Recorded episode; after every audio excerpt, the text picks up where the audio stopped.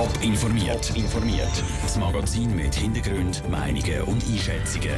Jetzt auf Radio Top. Warum in Zürich viel weniger Autos unterwegs sind als zu Winterthur und St. Gallen und wer zahlt eine Art bei einem Stromausfall? Das sind zwei von den Themen im Top informiert. Im Studio ist der Peter Hanselmann. In ganz Europa gibt es keine Stadt, wo so wenig Autos durchfahren wie Zürich. Vom gesamten Verkehr in der Stadt Zürich macht der sogenannte motorisierte Individualverkehr gerade mal ein Viertel aus. Der Rest das sind Velofahrer, ÖV-Nutzer und Fußgänger.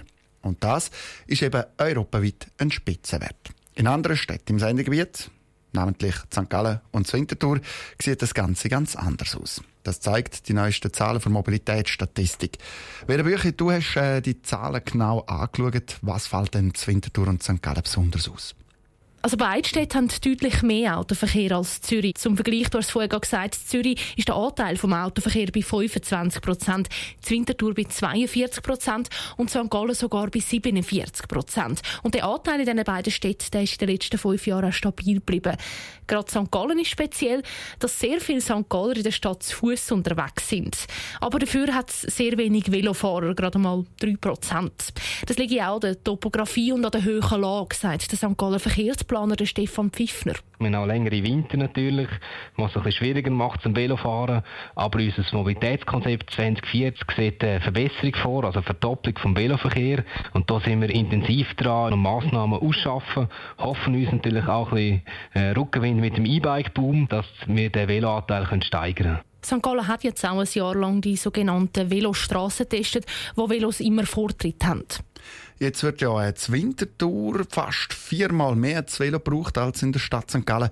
Ähm, an diesen Tests hat sich Wintertour aber nicht beteiligt, an den Tests von Velostrassen. Ähm, warum nicht?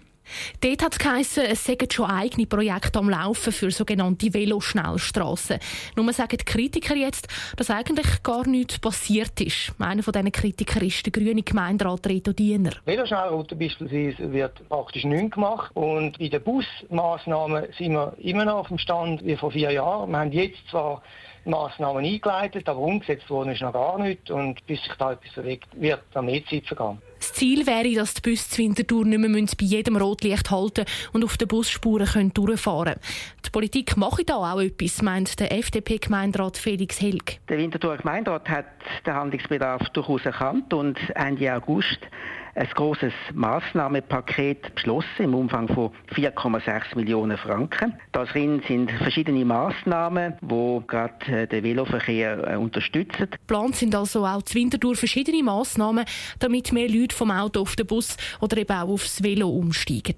Besten Dank, Vera. Die Städte Winterthur, St. Gallen und Zürich die arbeiten übrigens nicht ganz freiwillig daran, dass äh, mehr Leute den ÖV brauchen oder mit dem Velo fahren. Vor neun Jahren ist nämlich die Städteinitiative oder ihren Gegenvorschlag angenommen worden und die verlangt eben, dass der Autoverkehr in der Stadt reduziert wird. Die Volksinitiative für mehr Transparenz in der Politikfinanzierung die ist offiziell gekommen. Das heisst, das Schweizer Stimmvolk wird darüber abstimmen, ob Parteien und Komitees künftig offenlegen müssen, woher dass sie ihr Geld haben. Was spricht dafür? Was dagegen? Caroline Dettling. Die Schweizer Stimmbürger sollen sehen, woher Parteien und Komitees Grossspenden über 10.000 Franken bekommen.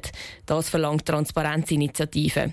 Der Initianten ist ein Dorn im Auge, dass Unternehmen und Verbände Geld in die Politik fließen lassen, ohne das offen zu legen. Vor allem bei der Abstimmungs- und Wahlkampagne würde den Stimmbürger eine gute Transparenz helfen, sagt der Zürcher SP-Nationalrat Thomas Hardecker. Es wäre für die Stimmberechtigten, die abstimmen, ganz enorm wichtig, dass sie könnten wissen, wer ein Interesse am Abstimmungsresultat hat.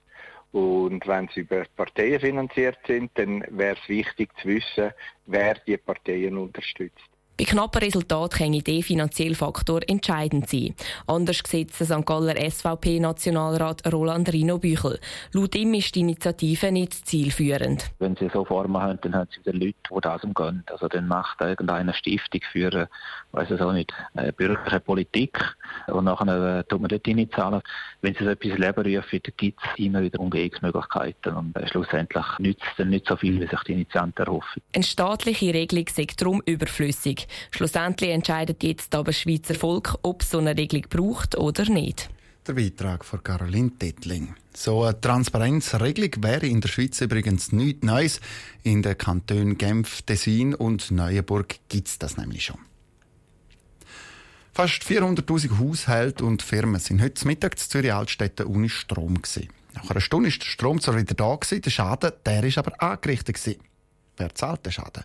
Gibt es Schadensersatz von Versicherungen? Nur Schäfer mit den Antworten.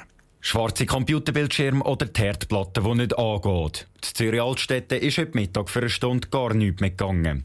Bauarbeiter haben vermutlich eine Stromleitung beschädigt und so Tausende von Haushalten und Firmen lahmgelegt, wie die EWZ mitteilt.